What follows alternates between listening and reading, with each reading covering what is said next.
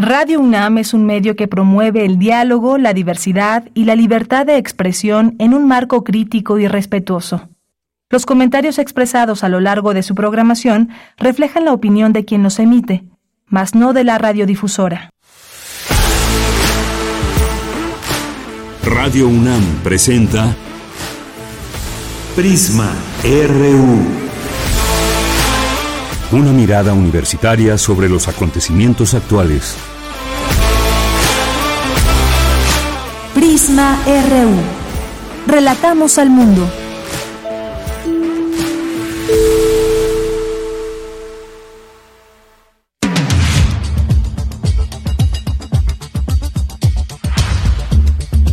¿Qué tal? Muy buenas tardes. Muchas gracias por acompañar este espacio informativo de 1 a 3 de la tarde, Prisma RU.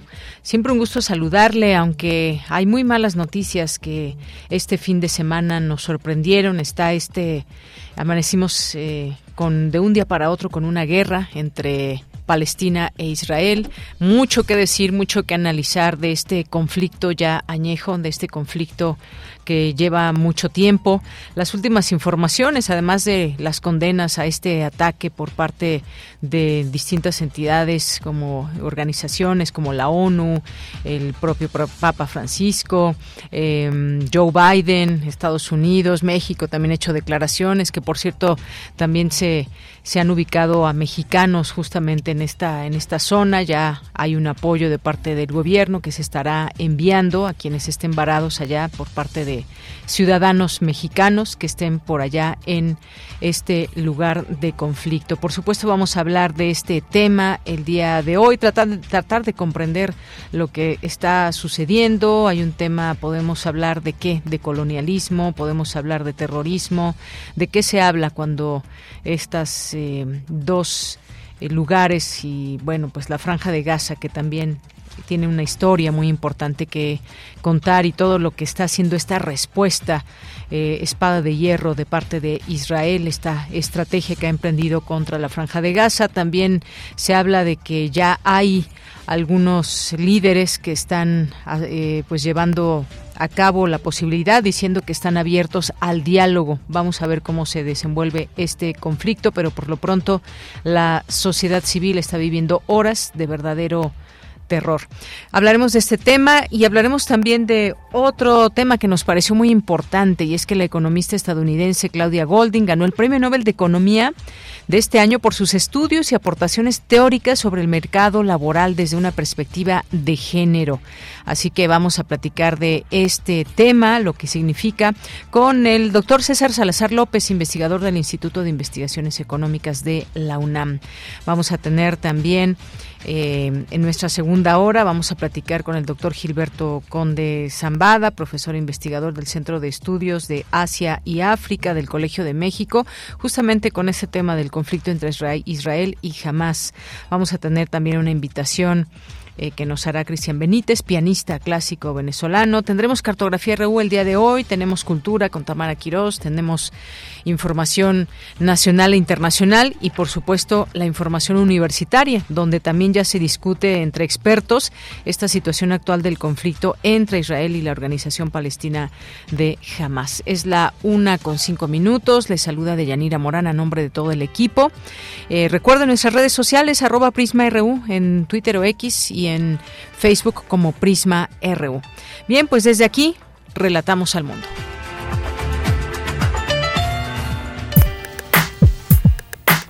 Relatamos al mundo. Relatamos al mundo.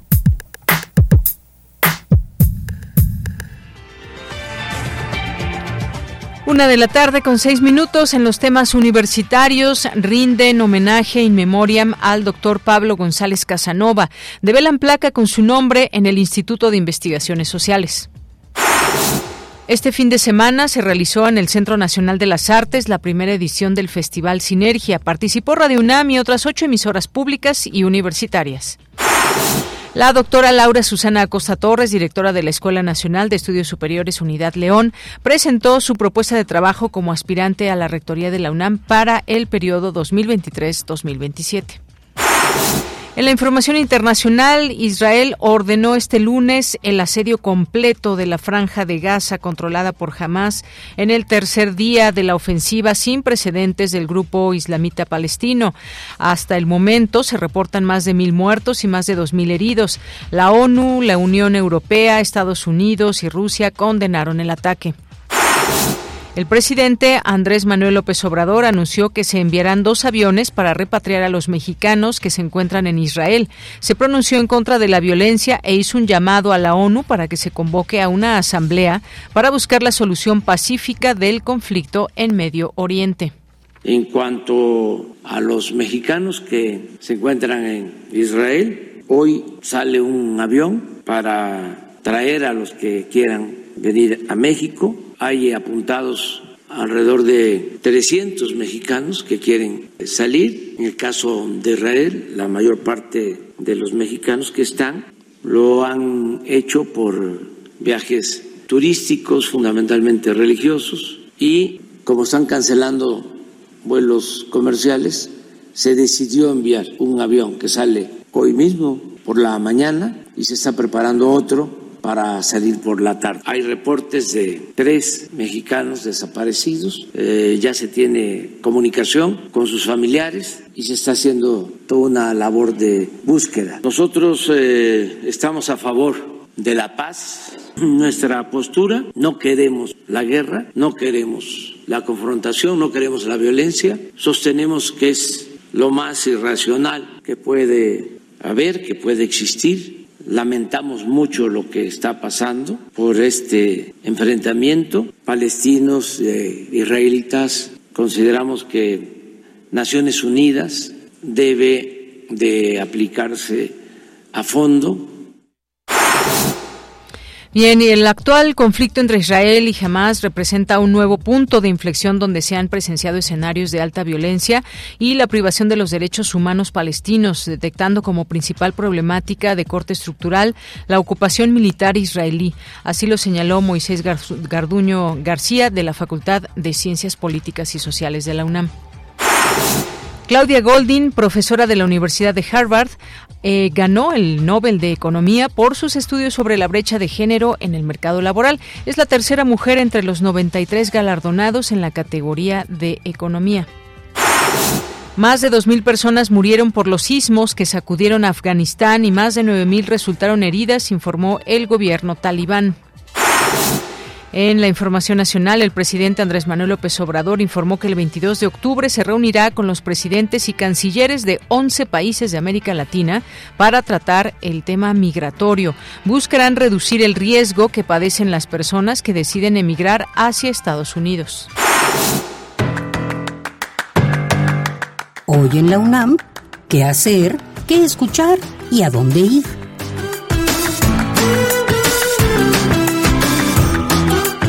Hoy es lunes de Gaceta UNAM y en su portada nos presenta el tema Agenda 2030 se desinfla, la humanidad hacia el fracaso. No se alcanzarán los objetivos de desarrollo sostenible. La ONU lo reconoce y exige renovar el contrato social. Solo 15% de las 169 metas acordadas van por buen camino, 50% están atrasadas y 30% no han registrado avance. Conoce la opinión de los especialistas universitarios quienes explican que, globalmente, el plan no está recibiendo la prioridad que merece y hacen un llamado para continuar. Conoce más acerca de esta emergencia y consulta la Gaceta de la UNAM de hoy lunes 9 de octubre, disponible en el sitio oficial www.gaceta.unam.mx. Hoy no te puedes perder la serie radiofónica No me fui me llevaron. Una aproximación al exilio chileno en México desde las segundas y terceras generaciones. Este material sonoro se realiza en colaboración con la Embajada de México en Chile, el Instituto Matías Romero y Radio UNAM. Hoy lunes 9 de octubre nos ofrece el capítulo 5 titulado Reflexiones en torno a la solidaridad internacional. En esta emisión se presentan las reflexiones de las y los participantes sobre el impacto del exilio en su identidad, el valor de la solidaridad, de las políticas de acogida y de la memoria colectiva, en la búsqueda de la reparación y no repetición. Sintoniza hoy, en punto de las 17 horas, el 96.1 de frecuencia modulada. ¿Sabías que en nuestro país la mitad de las mujeres de 15 años en adelante han sufrido alguna vez violencia sexual, lo cual produce múltiples afectaciones en la salud mental, por lo que conviene buscar ayuda especializada? Conoce más acerca de ello en la emisión de hoy de la serie radiofónica Conciencia, Psicología y Sociedad, en la cual se abordará el tema Terapia cognitivo-conductual centrada en el trauma, intervención en línea para mujeres víctimas de violencia sexual. La invitada es Dulce María Díaz Sosa licenciada y maestra en psicología por la UNAM. Sintoniza hoy, en punto de las 18 horas, el 96.1 de FM.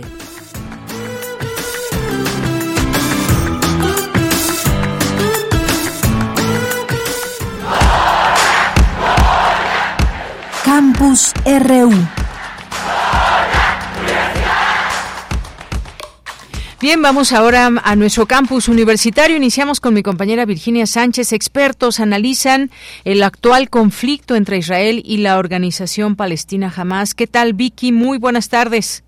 Hola, ¿qué tal, Bella? Muy buenas tardes a ti y al auditorio de Prisma RU. La operación militar se produce en el marco de los 50 años de la guerra de 1973, conocida como la guerra de Yom Kippur, y donde en esta vez Hamas ha demostrado una intervención bien planeada y organizada con el objetivo de fortalecer su imagen al interior de la base social palestina, considerando el hartazgo de la sociedad civil ante múltiples ataques por parte de Israel en meses pasados, así como por las provocaciones que hicieron ciudadanos israelíes en el interior de la explanada de las mezquitas en Jerusalén.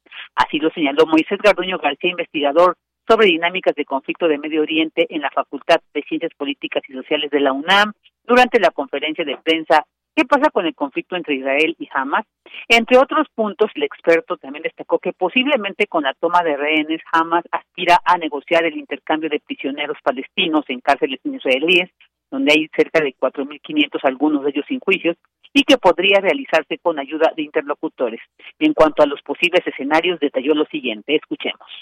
Los escenarios que pueden presentarse ahora varían. Vamos desde este intercambio de prisioneros gradual hasta una posible guerra regional en el peor de los casos. La evidencia para este argumento radica en las declaraciones de movimientos contrarios a Israel como Hezbollah, quienes se dicen observando y listos para actuar en caso necesario, o las acciones de Estados Unidos, que en vez de conciliar ante marcos como el Consejo de Seguridad, ha enviado el portaaviones Gerald Ford al Mediterráneo Oriental para apoyar abiertamente a Israel, así como otro tipo de cosas como la suspensión de ayuda económica de la Unión Unión Europea para Palestina. Cabe señalar que estas acciones, junto con el uso desmedido de la fuerza por parte de Hamas, pues en realidad ayudan a agravar la situación en el terreno, además de las decisiones del ministro de Defensa israelí Yoav Galan de bloquear totalmente a Gaza, porque hay que recordar que la franja de Gaza vive cerca de una población de 2 millones de habitantes, donde el 50% son niños, y ahora con esta decisión del ministro de Defensa israelí, sin luz, agua o comida, el precio humanitario que se presenta es muy alto.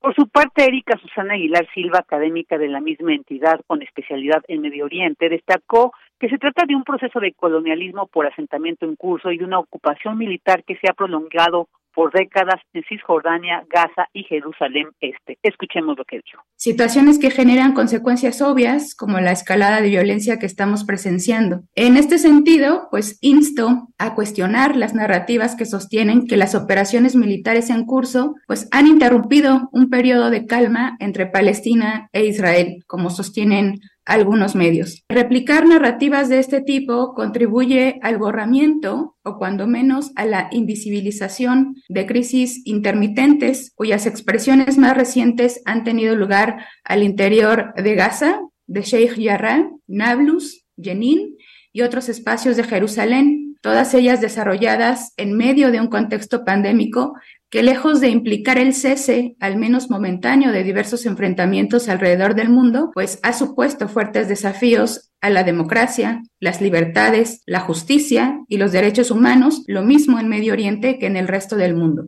Asimismo, la académica hizo un llamado a estar alertas y reconocer los peligros interpretativos que implican las declaraciones emitidas por Gilad Erdan, representante israelí ante la ONU, de algunos miembros de las Fuerzas de Defensa de Israel y por algunos medios españoles y franceses, al establecer una analogía de la actual crisis con el 11 de septiembre de 2001, ya que dijo, este tipo de señalamientos no abonan al apaciguamiento de la situación actual y perpetúan un estado de desinformación generalizada que se debe combatir. De ella, esta es la información. Vicky, muchas gracias y muy buenas tardes. Buenas tardes. un conflicto que seguiremos analizando. Esto acaba de comenzar. Ojalá que pues siempre se piensa en cuando inicia la guerra, pero también cuando pueda terminar, y eso depende de distintos y muchos factores que estaremos poco a poco analizando eh, en este espacio hoy y seguramente en los siguientes días. Vamos ahora con Cindy Pérez Ramírez con la develación de una placa en el auditorio del Instituto de Investigaciones Sociales. Rinden homenaje al doctor Pablo González Casanova. Cuéntanos, Cindy, muy buenas tardes. ¿Qué tal, Deyanira? Es un gusto saludarte a ti y al auditorio que está escuchando Prisma RU. Pablo González Casanova, quien fuera rector de esta casa de estudios y reconocido por la UNESCO en 2003 con el Premio Internacional José Martí por su trabajo en defensa de la identidad y autonomía de los pueblos indígenas de América Latina, fue homenajeado in memoriam en el Instituto de Investigaciones Sociales. Durante el acto, Miguel Armando López Leiva, director del instituto, dijo que es necesario seguir reconociendo institucionalmente a este personaje emblemático. Defensor de la igualdad y la democracia, investigador reconocido dentro y fuera del país, en suma, un intelectual en toda la extensión de la palabra, que retrata muy bien el aprecio de nuestra comunidad académica, de hecho el aprecio de toda la comunidad de la universidad, además de que sirve para resaltar los recuerdos que genera y construir la figura que quedará en la imaginación pública, que ya es un símbolo del pensamiento latinoamericano y de la acción política congruente. Y como tal, es figura incomparable del quehacer académico de nuestro instituto. Dicho de otra manera, es un modelo ético a seguir.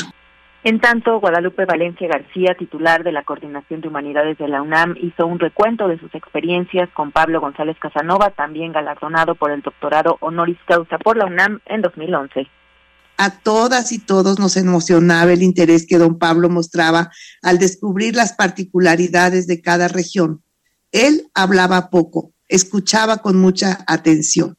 La emoción cuando se exponía sobre alguna forma novedosa de organización social y política o política se podía apreciar en su mirada chispeante. Le preocupaba la reestructuración de los conceptos como una tarea ligada a la construcción de alternativas, a la construcción del mundo. De Yanira cabe señalar que como parte de la preservación de la memoria del doctor González Casanova, quien murió en abril de este año, fue revelada una placa con su nombre en el auditorio del Instituto de Investigaciones Sociales de la UNAM. Este es mi reporte. Cindy, muchas gracias y buenas tardes. Muy buenas tardes.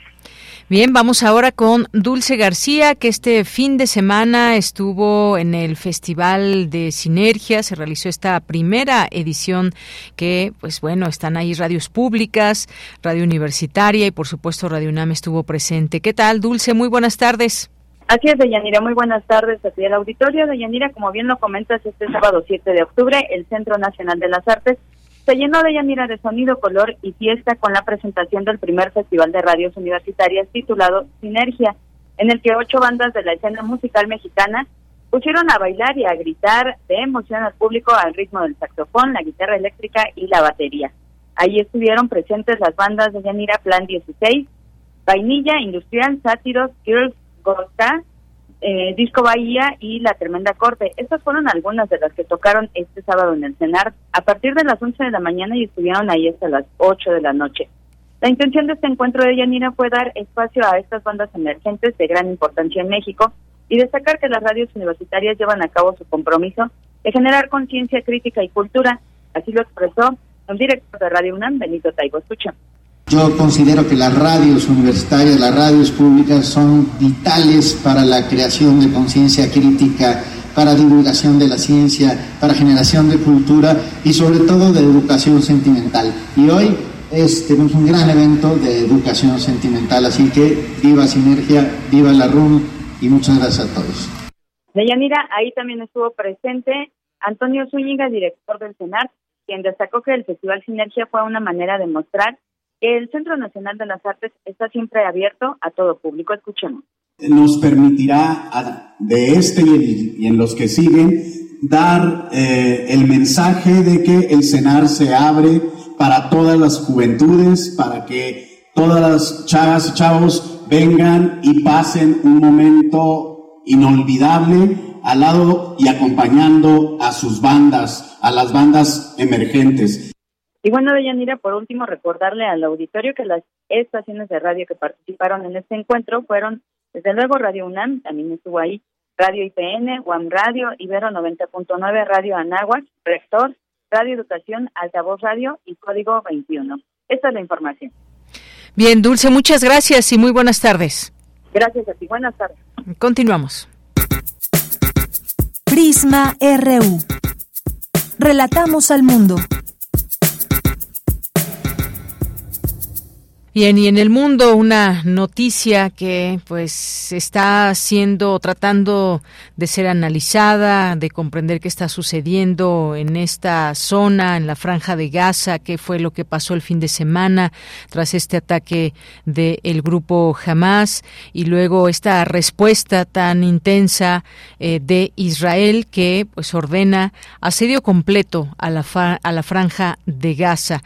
Este lunes se dio esta orden en este tercer día de la ofensiva sin precedentes del grupo islamita palestino, eh, luego de este ataque que muchos han catalogado como un ataque sorpresivo, eh, tras este ataque inédito comparado por Israel a los atentados en Estados Unidos, así lo, lo, comparó Israel por eh, a los atentados de Estados Unidos del 11 de septiembre de 2001, el ejército israelí anunció hoy que controla localidades del sur donde había infiltrados de Hamas, pero admitió que podría podría haber aún terroristas en la zona, según un portavoz militar. ¿De qué nos vamos enterando? ¿Cómo nos vamos enterando? ¿Qué es lo que está sucediendo realmente? Eh, ¿Llegamos incluso a saberlo? Pues platiquemos de esto. Ya está en la línea telefónica y le agradezco mucho. Nos toma esta llamada al maestro José Jambra Sazón del grupo del Programa Universitario de Estudios sobre Asia y África. Es licenciado en Sociología Política por la Universidad Autónoma Metropolitana. Tiene una maestría en Ciencia Política y y bueno, pues queremos hablar con él de este conflicto Israel-Palestina o Israel jamás. Eh, ¿Qué tal, maestro? Muy buenas tardes. ¿Qué tal, Deyanira? Eh, buenas tardes, muchas gracias por la oportunidad para platicar contigo y tu auditorio. Gracias. Pues, ¿cómo ve este conflicto? En principio, eh, sí podríamos decir que fue un ataque sorpresivo por parte de Hamas a Israel. ¿Qué es lo que falló? Que es muchas de las notas que estamos viendo. ¿Qué falló que Israel no detectó este ataque que venía desde ahí? ¿Qué, no, qué nos puede decir, maestro? Sí, bueno, eh, yo incluso lo calificaría de inaudito, ¿no? Es, eh, es, es, la agresión eh, de Hamas a territorio israelí y la matanza a sangre fría de civiles de todas las edades, incluso familias completas, en sus propias casas, eh, hablan, por un lado, sí, de la, bueno, de, una planeación por parte de Hamas de varias semanas, porque entraron por varios frentes, incluso por aire y, mar. Eh, y por otro lado, la ausencia por completo de la, del gobierno israelí y de su inteligencia. Hay reportes que una semana antes, dentro de, la, de las reuniones que hay de los eh, eh, comités de seguridad, pues se manifestó que la frontera y, eh, con, Gaza estaba en calma y que no había ningún, ninguna señal de que jamás estuviera preparándose para algún tipo de ataque. incluso desde hace dos años los, los bombardeos, bueno, las, los, cohetes que han salido de, Gaza hasta hacia Israel habían sido perpetrados por la yihad islámica y de alguna manera contenidos por el propio Hamas, quien es quien gobierna en, en, ese espacio territorial. Eh, y bueno, hoy, todavía falta por, confirmar, pero aparentemente eh, la propia inteligencia egipcia hace algunos días, unos diez días atrás llegó a, a, eh, a avisar a propio Netanyahu de que algo se estaba preparando en Gaza y que había que estar pendientes. El caso es que eh, es, insisto, es inaudito porque esa franja, que es un, vamos, es un rectángulo de 360 kilómetros cuadrados, eh, rodeado por Israel, el Mediterráneo y al sur por Egipto, eh, bueno, está, está, totalmente monitoreada. Hay una valla que lo rodea de miles de millones de dólares aparentemente para justamente evitar infiltraciones. Se supone que todo este tema de los túneles, que alguna vez también fueron causa de, otra, otro momento de, violencia armada, eh, han sido erradicados. El caso es que nadie sabía lo que estaba pasando con toda la capacidad que, tiene la, la, inteligencia israelí y su poderío. Y bueno, el ejército de Israel, más que cuidando sus fronteras, se ha estado a lo largo de los últimos meses profundizando la ocupación en Cisjordania. Eh, yo mencionaba hacer un conflicto entre Gaza e Israel. Yo creo que hay que hablar, sin duda alguna, de un conflicto o una relación Israel-Palestina. Gaza es parte de Palestina eh, y, bueno, aquí lo que está en juego es que eh, quien gobierna Gaza, eh, dentro de la división que hay, incluso política dentro de, la sociedad, sociedad, palestina, pues jamás es de los actores que hasta el momento se ha negado a negociar con Israel una, una salida política. Y incluso escuchamos a su líder en el exilio, Ismael Haní, este, este fin de semana, hablando de la erradicación de Israel, del establecimiento de un Estado islamista, exclusivo para quienes eh, profesan o siguen la ley islámica de acuerdo a la interpretación de Hamas.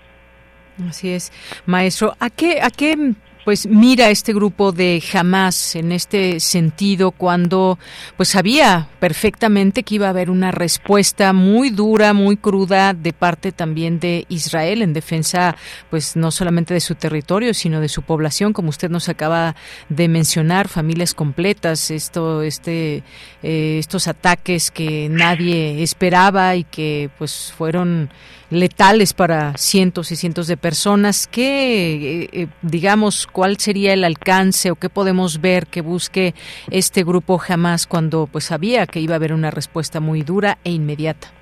Entendiendo sus motivaciones, es, una reacción también a la ausencia de autoridad que hay desde la propia Autoridad Nacional Palestina que, que encabeza Mahmoud Abbas, que es el presidente eh, surgido de, de Fatah y quien de alguna manera retome el legado de Arafat.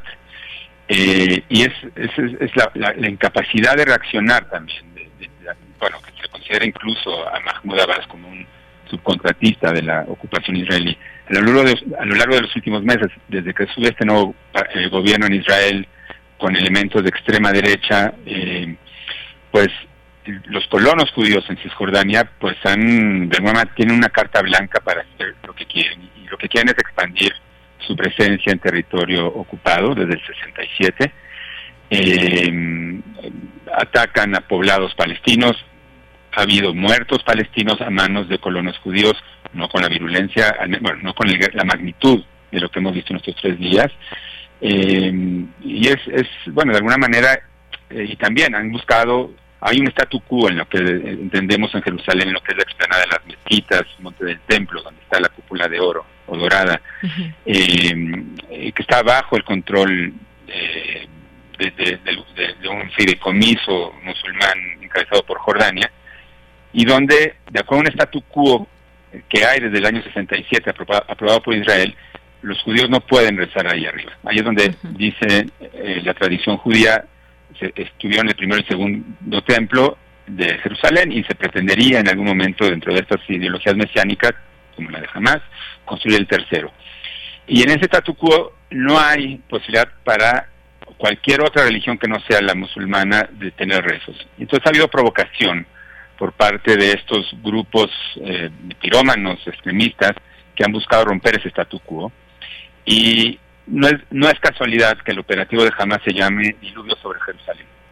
Y lo que buscan es responder a la ausencia de las autoridades palestinas, eh, reconocidas por Israel y el resto de la comunidad internacional, a la inacción ante estos agravantes de los colonos judíos, que no son la mayoría de, los israelíes, pero finalmente son eh, una, un sector que hoy en día están representados en el poder y el gobierno de eh, Benjamín Netanyahu.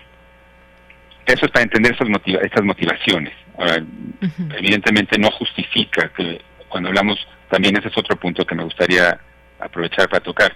La resistencia palestina no es sinónimo de Hamas, ni viceversa. Hay mucha resistencia palestina, hay muchos movimientos de resistencia no violenta, eh, y, y, esto que estamos viendo, esta masacre de, no sé, en esta fiesta en el desierto, donde por lo menos hay 260 muertos, más los que puedan llegar a aparecer todavía, de jóvenes de 20 a 40 años, eh, vamos, yo creo que ninguna resistencia, me parece, que busca liberar a su pueblo de una ocupación, debería permitir y celebrar este tipo de acciones. Bien, bueno, pues ahí está este tema que pues nos tiene, digamos, eh, en un impacto tremendo por lo que significa, por el número de personas que están muriendo en tan poco tiempo. Hay una también lo que se está mencionando desde, desde Israel. Lo que jamás vivirá será difícil y terrible. Vamos a cambiar Oriente Medio, declaró el primer ministro israelí eh, Benjamín Netanyahu, quien pidió a la población prepararse para una guerra larga y difícil. Que esto, pues bueno, son palabras que eh, nos pueden dar idea de lo que significa o lo que el significado que tiene esta esta guerra. Se habla del odio, se habla de religión, se habla de terrorismo. Eh, pues estas declaraciones a dónde a dónde llevan, ¿Qué nos podemos imaginar cuando se habla de una guerra larga y difícil? Por supuesto, estamos hablando de muchas personas civiles en, en riesgo, maestro. Pues eh, de un escenario sumamente pesimista de una tragedia humanitaria, de muchos muertos civiles del lado palestino, del lado en Gaza, del riesgo que esto se expanda, esta violencia hacia Cisjordania, Jerusalén Oriental, que se regionalice. E incluso, bueno, eh, sabemos que hay noticias de que, de que se, se frenó una infiltración desde el norte de Israel, desde Líbano hacia el norte de Israel, de células de la yihad islámica, otro grupo islamista palestino. Eh, si lo que Netanyahu, que es un líder eh, ya sin capacidad de gobernar desde hace varios meses, con esto busca eh, mantenerse, va, o sea, la tragedia no va a ser solamente para, para los palestinos, también para los israelíes.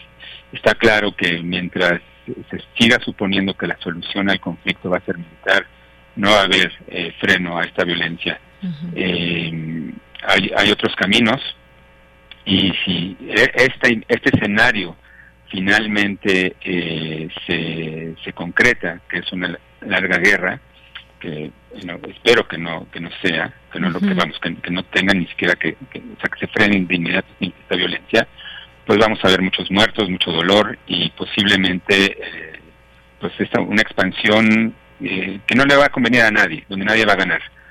Eh, para mí, no, a final de cuentas, sí, se, apuntó una victoria jamás, ¿no? Eh, eh, fue exitoso, pero lo que viene no es bueno, jamás no piensa en su público tampoco, no, no, piensa en su eh, en el pueblo que dice gobernar.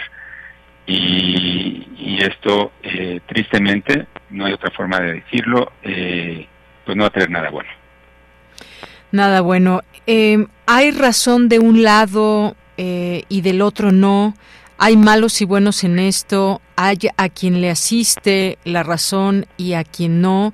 Em, es decir, podemos decir, tiene razón Palestina o tiene razón Israel. ¿Cómo mm, tratar de, de, comprender este conflicto, maestro?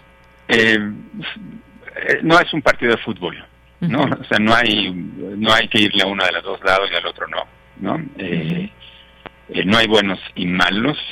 Si es que si nos queremos llevar desde esa perspectiva, yo pensaría que los buenos son los que quieren hacer una salida política y negociada. Y eh, pues lo que pues lo que es que, ah, bueno, ¿quién tiene razón? Pues todos tienen razón. Hay 14 millones de personas viviendo en lo que entendemos como Israel-Palestina, es un territorio de la extensión del estado de Tabasco. Sí. Eh, 14 millones, que se imponga uno sobre el otro implica que la mitad de esa población, porque son 7 millones árabes, 7 millones judíos, tiene que ser erradicado. Y yo creo que eso es un genocidio de cualquiera de los lados que no se pueden permitir, por ninguna por ninguna razón. Eh, eso es por un lado. Por el otro, pues los dos tienen razón. Finalmente ese mismo espacio es donde eh, ambos pueblos, el judío y, el palestino, reconocen como la expresión territorial de su identidad nacional. Hay otras fórmulas ¿no? para esa convivencia, más allá de la, de, la violencia. Se puede dividir el, territorio, cosa que ha fracasado. Eh, se pueden crear una confederación, una federación, se puede crear un Estado abierto para ambos pueblos, donde se reconozcan los derechos nacionales de ambos. Eh, sí, los dos tienen razón, ya es el gran problema, ¿no? Y esto lo decía Amos Oz, un eh, escritor israelí, eh, hace algunos años, y creo que lo estamos viendo. Y mientras el lenguaje para interactuar eh, no se traspa vamos, no se, no se traslade de las armas al reconocimiento del otro, lo que vamos a seguir viendo es estos ciclos de violencia, de muerte, de pesar y de, y de de penumbre, ¿no? Exactamente, maestro. Eh, por último, le preguntaría, ¿hay ya una respuesta o hay una... Eh, habló ya el presidente Joe Biden de Estados Unidos el sábado dijo que está dispuesto a ofrecer todos los medios apropiados de apoyo a Israel tras los ataques del grupo pro-iraní Hamas. Se advirtió a cualquier otra parte hostil al Estado judío que no busque sacar ventaja de la situación. ¿Qué, ¿Cómo interpretamos este apoyo también de Estados Unidos a Israel? Y justo cuando usted mencionaba hace un momento que esto puede escalar a ser un conflicto regional que digo, todo apoyo se agradece desde la perspectiva israelí, pero es una falta de conocimiento de lo que está pasando. Nuevamente, esta agresión no se da en el vacío, hay una ocupación de 55 años, eh, los palestinos que viven bajo la ocupación israelí o el control de sus fronteras, como en el caso de Gaza, pues eh, no son reconocidos ni siquiera como ciudadanos, son habitantes eh, que dependen de la presencia militar israelí en sus en su territorio eh, que no tienen derecho vamos sus derechos humanos no son respetados eh, sistemáticamente. Se ha hablado muchas veces de un sistema de apartheid de, discriminación que existe. A pesar de que en el, en el Estado de Israel reconocido por la comunidad internacional hay eh, pues sí pues instituciones democráticas pero no, no podemos no podemos entender el conflicto si no abordamos el conflicto en, su, la complejidad y en su totalidad. Hablar de Gaza y no hablar de lo que pasa en Cisjordania es cerrar los ojos. Es, eh, en el caso de Estados Unidos, que supondríamos que ser el intermediario eh, confiable, es no querer ver lo que está pasando. Y esa carta blanca que ha tenido Israel en estos 55 años, a pesar de negociaciones de paz, a pesar de todo, eh, pues también tiene que haber, tiene que, tiene que parar, tiene que haber un finalmente reconocimiento de que los palestinos también tienen derechos eh, que necesitan ser reconocidos, que necesitan ser eh, habilitados, que necesitan tener un pasaporte, que necesitan vivir, tener libertad de movimiento, entre muchas otras cosas, y no vivir amenazados por los colonos judíos, que hoy en día, pues, de, alguna manera son los que marcan el ritmo en lo que es Israel-Palestina. Esa es la ideología que está hoy en día en, en, eh, en el poder y que hay que desactivar de alguna, alguna otra forma. Consecuencias de esta guerra es que, bueno, finalmente el gobierno de Netanyahu, que, que, poco a poco ha, restado credibilidad, pues eh, es muy difícil que se mantenga en el poder y tendrá que tendrá que responder a, a, no estar atento a lo que pasa en, en al pueblo, a la, a la sociedad que gobierna y a la que controla, que serían los palestinos en bajo ocupación. Entonces, digo, sí, por un lado está esta urgencia, esta emergencia por la, por la guerra que está en curso, por el, el escenario terrible eh, que, es, que está a, puerta, y por otro lado, bueno, no podemos dejar de insistir en que hay otras eh, salidas y en que hay que atender eh, las, las causas estructurales de este llamado conflicto palestino-israelí. Muy bien. Pues maestro, le agradezco mucho su tiempo, su disponibilidad para platicarnos, para tratar de analizar y comprender un poco de lo que está sucediendo en este conflicto, en esta guerra, como ya se le ha declarado. Muchísimas gracias. Es un placer y agradezco la oportunidad de platicar contigo. Hasta luego, maestro. Muy buenas tardes. Maestro José Hamra eh, Sazón del Programa Universitario de Estudios sobre Asia y África. Pues sí, intentar de pronto comprender el conflicto que hay en esta parte del mundo. Ya lo platicaremos en nuestra segunda hora desde otro enfoque, eh, cómo impacta al mundo también este conflicto. Continuamos. Queremos escuchar tu voz. Síguenos en nuestras redes sociales. En Facebook como Prisma RU y en Twitter como arroba PrismaRU. Una de la tarde con 42 minutos. El Nobel de Economía 2023 es para Claudia Goldin por sus trabajos relacionados con las mujeres en el mercado laboral. Así lo dio a conocer la Real Academia de las Ciencias sueca. El Nobel de Economía 2023 a esta estadounidense que se le concede específicamente por haber avanzado en nuestra comprensión de los resultados de las mujeres en el mercado laboral. Goldin analizó datos de Estados Unidos y explica la brecha salarial entre mujeres y hombres por motivos educativos y por el nacimiento del primer hijo. Vamos a hablar de este tema con el doctor César Salazar López, él es investigador del Instituto de Investigaciones Económicas. Doctor César, bienvenido, muy buenas tardes. Hola, ¿qué tal? Muy buenas tardes a usted y a su auditorio. Gracias por la invitación y a usted por contestarnos esta llamada. Pues cómo cómo ve de entrada esta eh, pues este trabajo tan amplio, interesante, em, pues muy de estos días, muy de estos años, muy de esta época más bien. Em, por esta comprensión que ahora nos dan estos estudios de esta estadounidense de los de las mujeres en el mercado laboral. ¿Qué le parece? Pues justamente eh, coincido con, usted, hay un tema que se ha puesto en la mesa ya desde hace tiempo, que es justamente reconocer que cuando un hombre y una mujer se enfrentan ah, en el mercado laboral, eh, incluso con una misma, eh, con un mismo nivel de estudios, con un mismo tiempo para hacer el mismo trabajo, existe una brecha en, la remuneración de ambos, a favor de los hombres. Y que, por supuesto, eso tiene implicaciones en la estructura completa del mercado laboral y que, y que, que bueno, reconocerlo, estudiarlo, nos da la posibilidad de generar políticas públicas para hacer una sociedad más, eh, más equitativa, ¿no? Este, porque al final, eh, en teoría de eso se, debe, se debería tratar, que si dos personas, eh, independientemente del género, se enfrentan a un proceso, al proceso productivo o a cualquier actividad económica, puedan ser remuneradas eh, de la misma forma y no porque uno sea hombre o mujer eh, tenga tenga un mayor o un menor eh, salario es, esa me parece que es la aportación importante lo que ha, ha, llamado mucho la atención de la sociedad sobre estos temas y que es bueno que se reconozcan estos trabajos para justamente seguir avanzando sobre sobre estas importantes temáticas. Efectivamente, y es que pues las mujeres están muy sobre representadas en el mercado laboral mundial y cuando trabajan ganan menos que los hombres, es lo que recordó la Academia Sueca. Eh, Claudia Goldin rastreó archivos y recopiló más de 200 años de datos de Estados Unidos, lo que le permitió demostrar cómo y por qué las diferencias de género en los ingresos y las tasas de empleo han cambiado con el tiempo.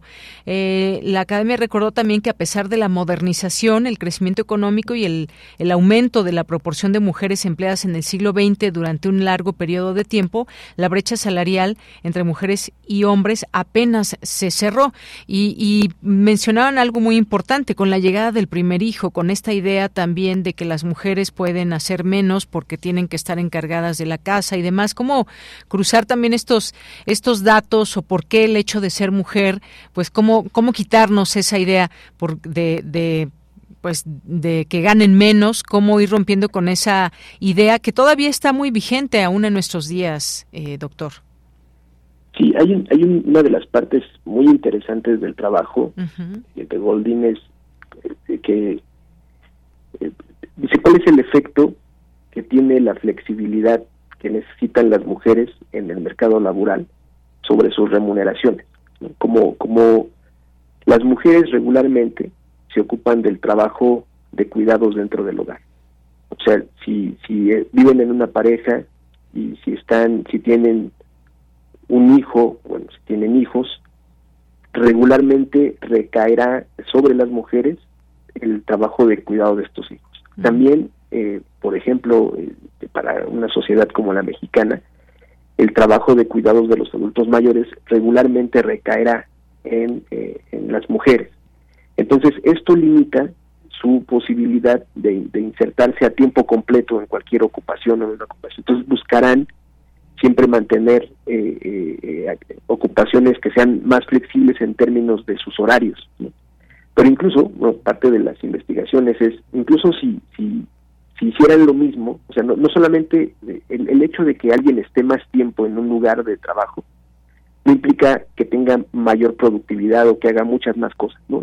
Simplemente la presencia que le da la posibilidad a los hombres de estar ahí eh, por, por horarios extendidos, por mucho más tiempo, lo que lo que les daría como como esta esta esta posibilidad de, tener un mayor ingreso, dejando de lado completamente que las mujeres no solamente harían el mismo trabajo en menos tiempo, sino que además llegan a sus a sus casas a cubrir otros horarios de trabajo no remunerado. Entonces, eso amplía la brecha. O sea, si bien es cierto que, que, se estudia que la brecha se ha reducido, la brecha de, de, salarios, por supuesto hay, hay una gran cantidad de aristas respecto a los temas de, de desigualdad de género, de inequidad de género, ¿no? Pero eh, la, la autora me indica que finalmente todas esas brechas se condensan en la remuneración. Entonces, la, la, la brecha de salarios da, nos da una idea de cómo se, se, se, mueven todas las demás brechas que pueden dar lugar a esta diferencia entre hombres y mujeres. Y entonces es una explicación de por qué dos personas con la misma productividad potencial tienen eh, un distinto acceso a, salarios, es justamente por, por no, sé no sé cómo, cómo decirlo, el, hecho de que los hombres puedan estar más tiempo en el lugar de trabajo, a diferencia de las mujeres.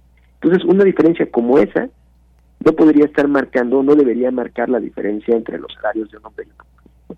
Y es por eso que justo eh, cuando, cuando se, se, ve, digamos, el ciclo de vida de las mujeres y las formas en las que van reduciendo o incrementando la brecha de, de, de salario entre hombres y mujeres, pues antes, aunque, se case, pero antes de que tenga el primer hijo, pues la brecha se puede ir cerrando entre hombres y mujeres. ¿Por qué? Porque la, la posibilidad de, de estar eh, eh, digamos, en el, en el día a día, en el trabajo, estar presente en el lugar de trabajo todo el tiempo, pues es la misma.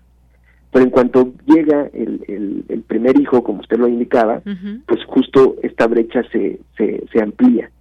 ¿no? Y no porque necesariamente eh, la mujer tenga una menor eh, productividad, una menor aportación, sino simplemente porque ella no puede estar presente todo el tiempo, que el hombre sí lo puede hacer, ¿no? que es una de las cosas que, que, a mí me llaman mucho la atención del, del trabajo. Por supuesto hay, hay mucho más.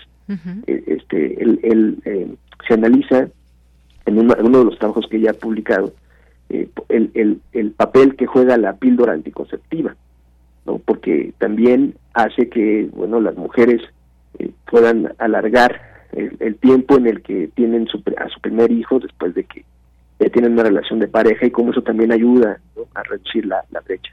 Me parece que la explicación de, esta brecha de salarios entre hombres y mujeres a partir justamente de lo que nos hace distintos, pues sí tendría que, la, explicación nos tendría que llevar a reflexionar mucho más ¿no? sobre, sobre este tema. Así es. Pues sí, muchas muchas cosas que reflexionar en este sentido, porque ahora también, pues muchas mujeres deciden libremente eh, también el no tener hijos y quienes tienen hijos, mujeres que tienen hijos, eh, pues también lo hacen en una edad, pues es una edad joven, en donde pues es su momento también laboral y que al haber sido educadas también con eh, o formadas por las experiencias de generaciones anteriores, pues eh, inmediatamente pues saben que eh, pues tienen que quedarse en casa y demás. Entonces se está rompiendo, no sé si usted esté de acuerdo, doctor, se está rompiendo con todas estas, digamos, entre ideas, formas y demás.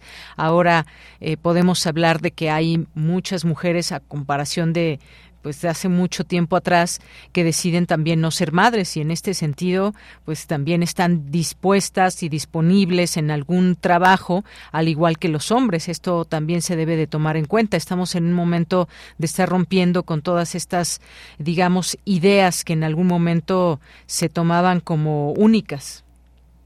Claro claro. Eh, hay hay ya una eh, diversidad de escenarios que podemos analizar yo creo que en última instancia lo, lo, relevante sería es que no tendría la, la, el salario en tu actividad laboral no tendría que estar influenciado por esta decisión que tomas de maternar, de maternar o no, que ese es justo el, el, el, el, meollo, o sea, no importa eh, eh, cuál sea la decisión que tome. Si hay una si, si hay una igual productividad entre un hombre y una mujer para realizar la misma actividad, debería ser una remuneración igualitaria. Y, y, es un tema, y, también por eso creo que es relevante este, este premio, donde se hace un análisis histórico, o sea, no, no es simplemente eh, traer y analizar un tema contemporáneo, sino que habría que, que, hay, hay, que revisar toda la historia en la forma en la que las mujeres se incorporan al mercado eh, laboral. De hecho, lo hacen y hay también muchos estudios históricos al respecto.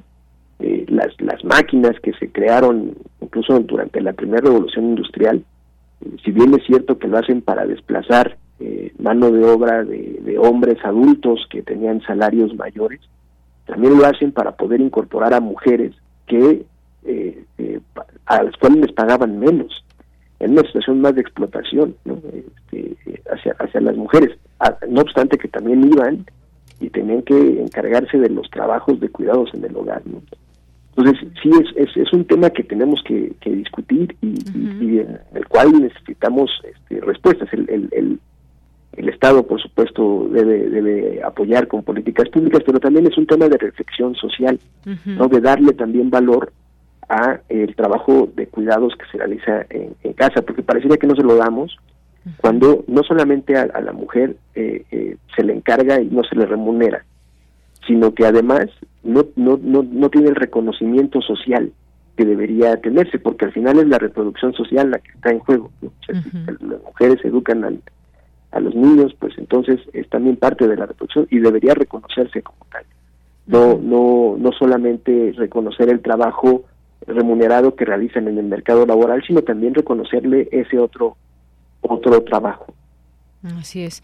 Bueno, pues interesantísimo este tema que desarrolló Claudia Goldin, es economista y que además está considerada una experta en las causas que, que, subyacen en el origen de las diferencias de salarios por razón de género y estas investigaciones con además numerosas publicaciones, artículos, han contribuido a este análisis histórico de la contribución de la mujer en la economía y los problemas de doble presencia para compatibilizar trabajo y familia. Así que, pues muchas gracias por acompañar este espacio, doctor César Salazar López, y darnos su punto de vista, su análisis en torno de este merecido premio a la economista estadounidense Claudia Goldin. al contrario, gracias por la invitación. Que tengan excelente tarde. Igualmente, muchas gracias, muchas gracias, doctor César Salazar López, investigador del Instituto de Investigaciones Económicas de la UNAM. Y es que por estos estudios justamente fue galardonada en marzo de 2019 también por una fundación con varios premios. También fue distinguida en otros momentos eh, por estas, estos trabajos justamente. Y entre sus numerosas publicaciones están, por ejemplo, eh, comprensión de la brecha de género, una historia económica de las mujeres americanas en 1990, la economía regulada, una aproximación histórica de la economía política en 1994 y corrupción y reforma, lecciones de la historia económica de Estados Unidos. Y bueno, pues ahí importante mencionar toda esta trayectoria también, autora de la carrera entre educación y tecnología, mujeres que trabajan más tiempo, mayor empleo en edades más avanzadas, en fin, tiene una serie de publicaciones eh, pues muy grande y muy eh, importante en este sentido. Por eso, eh, pues se llevó este premio Nobel. Ella, pues licenciada en economía por la Universidad de Cornell y doctora por la Universidad de Chicago en 1972 y que fue la primera mujer en ocupar un departamento de economía en la Universidad de Harvard en 1990 año en que también publicó en el estudio Understanding The Gender Gap. Bien, pues con esto terminamos este tema. Nos vamos ahora con Montserrat Muñoz. Sala Julián Carrillo presenta Bien, pues continuamos. Montserrat Muñoz hoy nos saluda vía telefónica. Monse, ¿cómo estás? Buenas tardes. Hola, Deyanira, ¿cómo están? Equipo de Prisma, RU, por supuesto, a todas y todos quienes escuchan Radio Universidad. Yo les cuento que estoy aquí vía telefónica con ustedes porque presencialmente me encuentro en la división de Zacatenco del Instituto Politécnico Nacional. Me tocó conducir el octavo concurso Rock and Wellum, que es una convocatoria para todos los politécnicos. Y pues aprovechando también hago esta mención al Festival Sinergia, que nos la pasamos muy increíble el fin de semana. Y bueno, pues también Radio UNAM fue parte de esto y entre Goyas y Wellum seguimos trabajando con ustedes, por ustedes, por el arte y la cultura, como es ya conocida esta sección de los lunes, para invitarles a la sala Julián Carrillo de Radio Universidad, a nuestra programación. Todo lo pueden consultar vía Facebook, ahí están los carteles con nuestras actividades. Y esta semana tenemos la segunda función, hoy lunes a las 8 de la noche, de una obra llamada Historia de un bolero, que es a cargo de Sergio Ruiz, donde nos lleva a través de una apuesta teatral por las máximas canciones del bolero. Hay música en vivo y este espectáculo nos espera hoy a las 8 de la noche y todos los lunes del mes de octubre. Los martes tenemos eh, obras de videoteatro de Mario Ficacci y presentaremos mañana a las 8 igual la historia de Pita Amor. Pita Amor, esta poeta también que es clásica por su voz, por su escritura, por su ser incluso, por su presencia. Conozcan la historia de Pita Amor, una conciencia turbada, el día martes a las 8 en la sala Julián Carrillo, entrada libre. El miércoles nos vamos con el cineclub de este mes dedicado a la animación. Proyectaremos Akira en gran formato con excelentes sonidos. Si son fans como yo de la animación, por favor acérquense porque en este mes pues es también el Día Internacional de la Animación. Entonces pues como es un género muy vicario y muy vivido cinematográfico, les convidamos de nuestro cineclub Radio Cinema los miércoles a las 6. Nota, este jueves no hay función ya que es un día feriado, pero el próximo jueves 19 les esperamos con la obra 10 historias de infidelidad va a estar interesante, así que levante la mano quien no le han roto el corazón, yo creo que todos ahí estamos y pues vengan al teatro para socializar nuestras experiencias del corazón y de amores, también del mal de amores.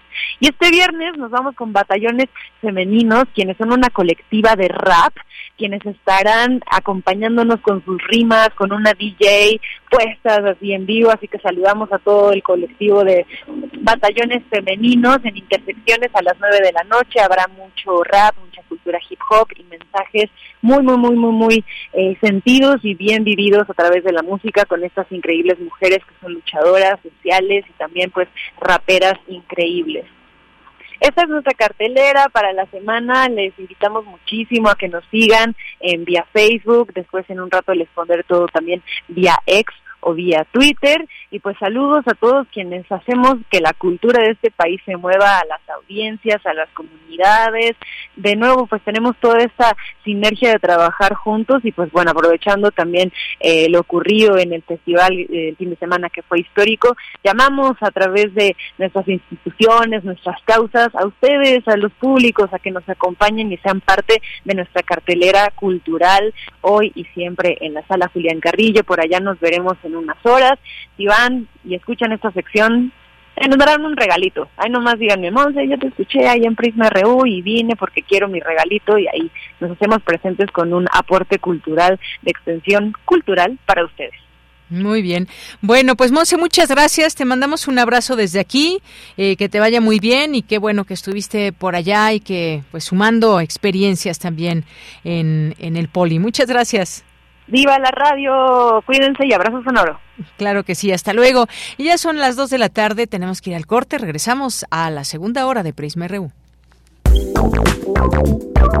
Queremos escuchar tu voz. Síguenos en nuestras redes sociales. En Facebook como Prisma RU y en Twitter como arroba PrismaRU.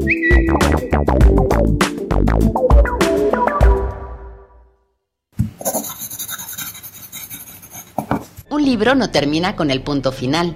No es solo la escritura y la corrección. Hay mucho más que un proceso creativo o un arranque de inspiración. Las palabras encierran conocimiento y cultura, pero también gustos y texturas. Los invitamos a probar los sabores y los saberes del lenguaje. Eso, todo eso, es lo que saben las palabras.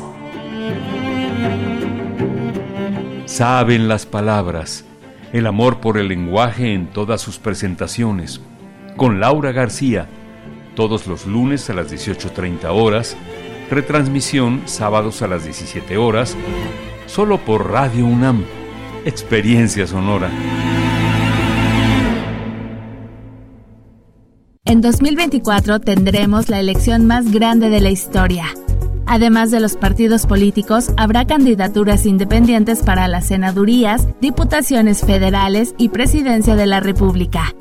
Si te interesa participar en una candidatura independiente, regístrate durante el mes de septiembre. Para conocer los requisitos y plazos, consulta las bases en INE.mx. Participa en tus elecciones. INE.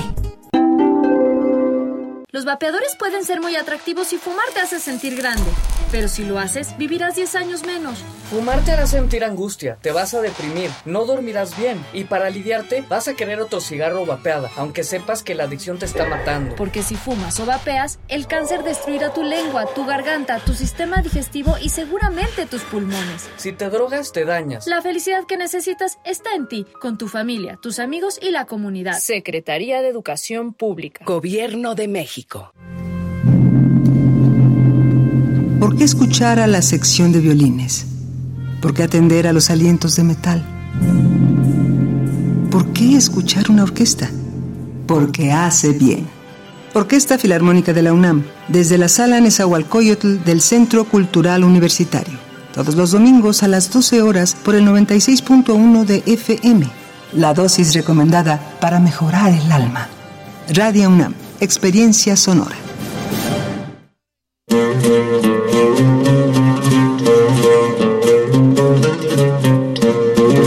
Hay misterios que parecen inexplicables, enigmas que se ven incomprensibles. El desconocimiento nos tiende trampas. Todos esos son casos para... La araña patona. Intrigas que se resuelven con ciencia e investigación. Todos los sábados a las 13 horas por el 96.1 de FM. La divulgación científica al rescate. Radio UNAM. Experiencia sonora.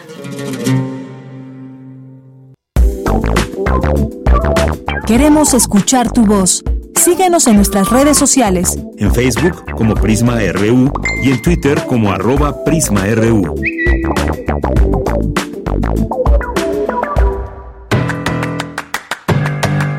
Mañana en la UNAM, ¿qué hacer? ¿Qué escuchar? ¿Y a dónde ir?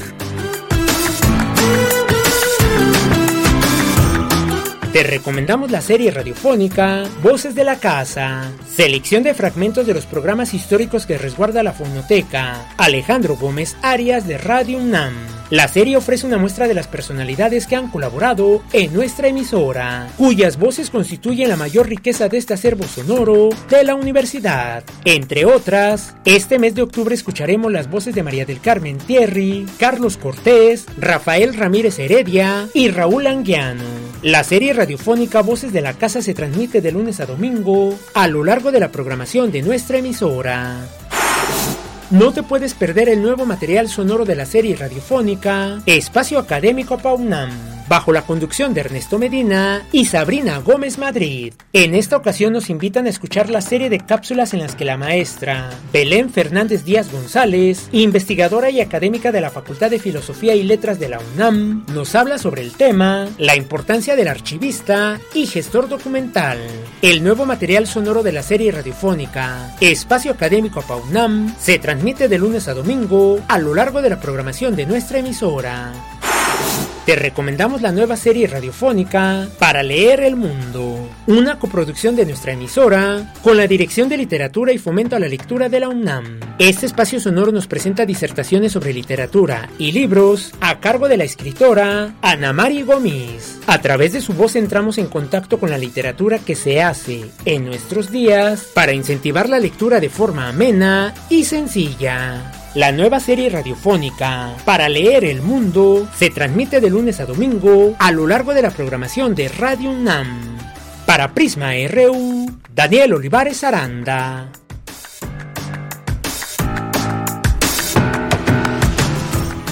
Bien, estamos aquí de regreso ya. Muchas gracias por continuar en esta sintonía de Radio UNAM en el 96.1 de FM y en www.radio.unam.mx o por donde quiera que nos estén escuchando. Muchas gracias por hacerlo y también le mandamos saludos a todas y a todos que están en este momento en esta sintonía y a quienes nos hacen llegar también sus mensajes, fotos, videos y demás, como este video que nos manda eh, Mario Navarrete, un cielo con nubes muy, muy, muy espesas, apenas si se alcanza por ahí a distinguir el cielo.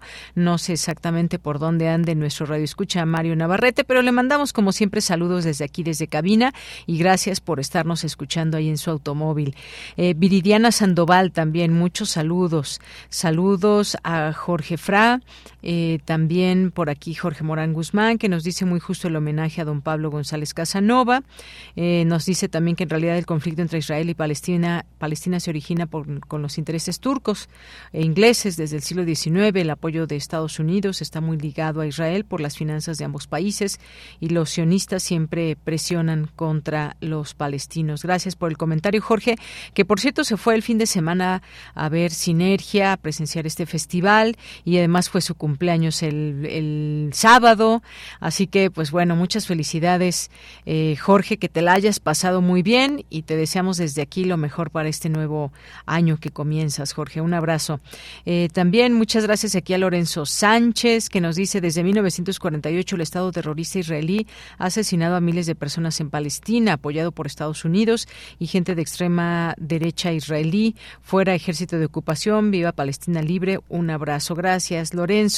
Un saludo también para el maestro Felipe López Veneroni, por aquí también Radio Escucha. Eh, muchas gracias a Jorge, que también nos dice el cierre del festival Sinergia a cargo de la Tremenda Corte estuvo espectacular. Deseo que se repita el próximo año. Gracias, Jorge, por comentarnos y qué bueno que te la pasaste muy bien por allá. Eh, que nos dice gracias ahí por. Eh, dice ahí vimos a Montserrat. Que si yo asistí, no, no tuve oportunidad, Jorge. Lo seguimos de lejos, digamos, y ahí estuvo presente también, pues una buena banda de Radio UNAM, ¿no? Muchas gracias, Jorge. Eh, buen inicio de semana también para ti. César Soto nos dice el conflicto de Palestina e Israel implica añeja disputa por el territorio, recursos naturales, la cultura y religión no entran en razón y resistencia de agresores, no atenderán el llamado de paz y serán neutralizados por el ejército de Israel. Gracias por el comentario. David Castillo Pérez también, muchas gracias. Guerrero, Paloma Guzmán, eh, muchas gracias también. Otto Cázares, que en un momento pues tendremos aquí su cartografía de este día. Gracias, eh, gracias también por aquí, a ver quién más está. Radio Cósmica Libre también, ya, ya conoceremos a ver este proyecto. Muchas gracias. Eh, Leticia López Zamora también, muchas gracias por escribir. M. Cox, Vivi Reynoso. Eh, eh, Chico también. Bueno, espero que hayas presenciado el, el, Festival de Sinergia, que por aquí también nos hace alusión a ello. Gracias. Y gracias a todas las personas que nos siguen escribiendo a través de nuestras redes sociales de X y Facebook. Aquí les leemos con todo gusto todo el tiempo que ustedes tengan un mensaje para este equipo. Aquí lo leemos. Bien, por lo pronto, pues nos vamos a la información con mi compañera Cristina Godínez. La directora de la Inés León presenta su propuesta como aspirante a la rectoría de la UNAM y mi compañera Cristina Godínez nos tiene esta información. Buenas tardes, Deyanira. Un saludo para ti y para el auditorio de Prisma RU. En la Facultad de Arquitectura, la doctora Laura Susana Acosta Torres presentó su plan de trabajo como aspirante a ocupar la rectoría de la UNAM. La directora de la Inés León señaló que en él destaca el tener planes y programas de estudio de excelencia académica con formación en humanismo crítico. El plan de trabajo que propongo lo hago respecto de una visión 2027, atendiendo las necesidades y promocionales de alumnos y académicos y del Estado para cumplir en la atención y función de los casos de violencia de género y demás tipos de violencia, promover el respeto por las mujeres y un trato digno para todas las personas. El tema de formación académica, que nuestros programas estén inmersos en innovación, digitalización, pensamiento crítico, labor comunitaria, sentido de pertenencia y cuidado del ambiente. Dijo que su propuesta gira en torno a 10 retos, pilares y tácticas, entre los que están lograr una construcción de la cultura de paz en la universidad, trabajar en torno a la igualdad y el respeto a las divergencias sexogenéricas, así como en el tema de la intervención social. Para nuestro país es muy importante que nuestra universidad sea un líder ético y consciente y que trabajemos por lograr la justicia social. En muchas entidades ya eh, realizan acciones eh, de contribución social para, eh, para nuestra comunidad mexicana y tenemos que verificar esta, estas acciones sean permanentes, que podamos apropiarnos de los territorios y poder trabajar de manera multidisciplinaria para llevar beneficio de conocimiento, de arte, cultura o servicios de salud para las poblaciones más vulnerables de nuestro país. Esto sin olvidar el tema de la sostenibilidad y el cuidado del ambiente, fomentar el arte, la cultura y el deporte. Deyanira, este es mi reporte. Buenas tardes. Gracias, Cristina. Muy buenas tardes. Vamos ahora a la información internacional a través de Radio Francia. Relatamos al mundo. Relatamos al mundo.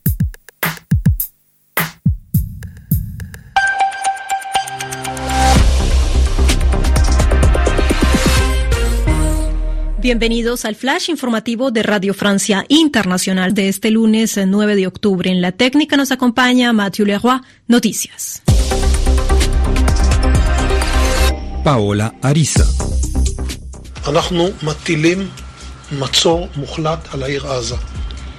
Es la voz del ministro de Defensa israelí Joaf Gallant anunciando un corte total a Gaza. No habrá electricidad, ni alimentos, ni agua, ni combustible. Todo estará cerrado. Actuamos en consecuencia a la ofensiva, decía esta mañana. Desde el estallido de la guerra el sábado, las autoridades ya cuentan más de 1.200 muertos. De ellos, unos 560 en la franja de Gaza y 800 en Israel. El grupo islamista palestino Hamas tiene en su poder a más de 100 rehenes israelíes una encrucijada para las fuerzas de Tel Aviv, pues según Hamas, los ataques de Israel se han cobrado la vida de al menos cuatro rehenes. El grupo palestino anunció que por el momento descarta negociar con Israel un canje, un canje de prisioneros. La Unión Europea anunció que suspende en forma inmediata los pagos de ayuda al desarrollo de los palestinos y dejó bajo revisión la totalidad de sus proyectos tras la ofensiva llevada a cabo en Israel este fin de semana.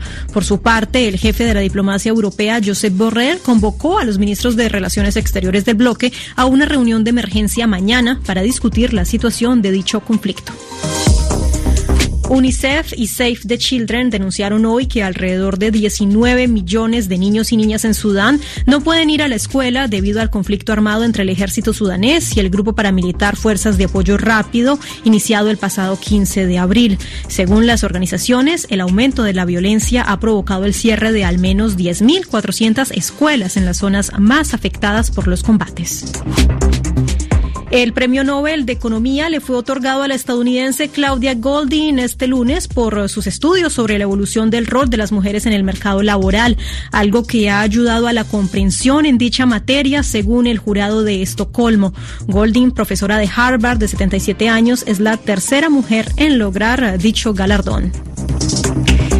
En Guatemala ya van ocho días de manifestaciones en varias zonas del país. La población ha bloqueado, carreteras y exigen la renuncia de la fiscal general, de un juez y de un fiscal acusados de preparar un golpe de Estado contra el presidente electo Bernardo Arevalo. Por su parte, las organizaciones campesinas e indígenas han anunciado un paro indefinido. Y hasta aquí las noticias en RFI. Gracias por escucharnos a través de rfimundo.com.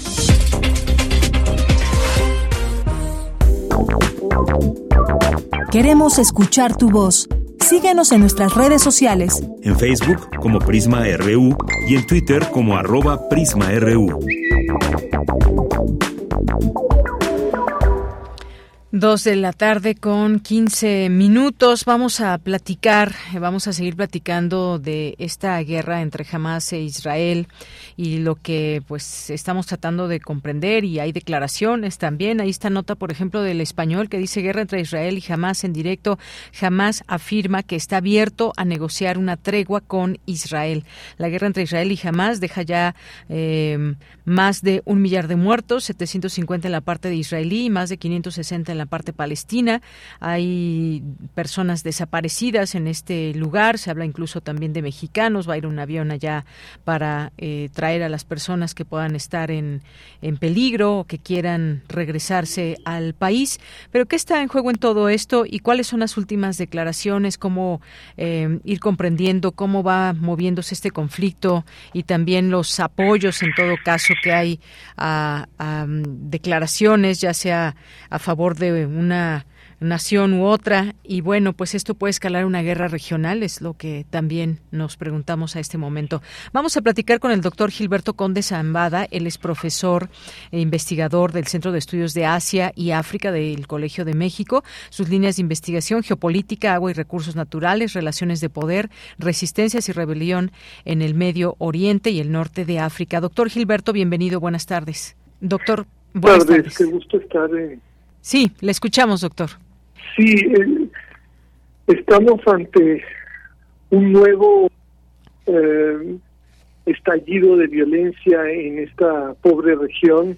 Eh, me parece que es totalmente, es un estallido de violencia que tiene que ver con un conflicto que se ha alargado más de la cuenta. En 1995 1993, 1995 se firmaron varios acuerdos eh, provisionales de paz con miras a en pocos años llegar a un acuerdo definitivo de paz y eh, esto no se ha eh, hecho avanzar. Hay una responsabilidad obviamente de la llamada comunidad internacional, una, pero hay una falta muy particularmente del principal padrino de esas negociaciones que fue Estados Unidos y eh, y bueno y que Israel no ha querido eh, negociar eh, en términos de las resoluciones de Naciones Unidas donde se plantean pues aproximadamente pero cuáles serían las fronteras de un posible Estado palestino.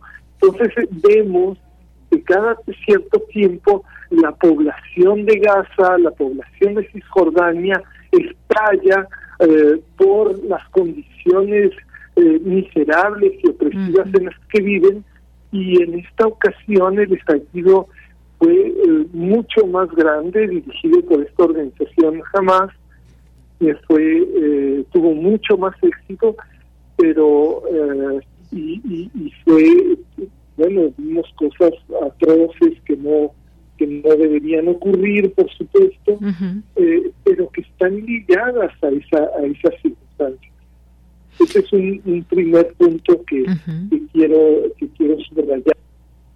Muy bien, doctor. otro punto que me parece eh, sumamente grave y preocupante es eh, que Israel tiene uno de los aparatos de inteligencia más sofisticados del mundo, eh, íntimamente imbricados con, con la CIA y otras agencias de, inteligencia de Estados Unidos, de Gran Bretaña y de otros países, y no entiendo cómo no vieron venir esto, estas acciones que duraron meses en prepararse, que incluyeron a cientos o miles de personas, cómo es que no se dieron cuenta los inventores de Pegasus y que han inventado otras tecnologías precisamente para vigilar a los palestinos, este, eh, cómo es que las cámaras de seguridad que están alrededor de Gaza, en el muro, en las en las eh, vallas, cómo es que estas cámaras no detectaron cuando llegaron eh, cientos o miles de palestinos a, a, romperlas y a cruzar.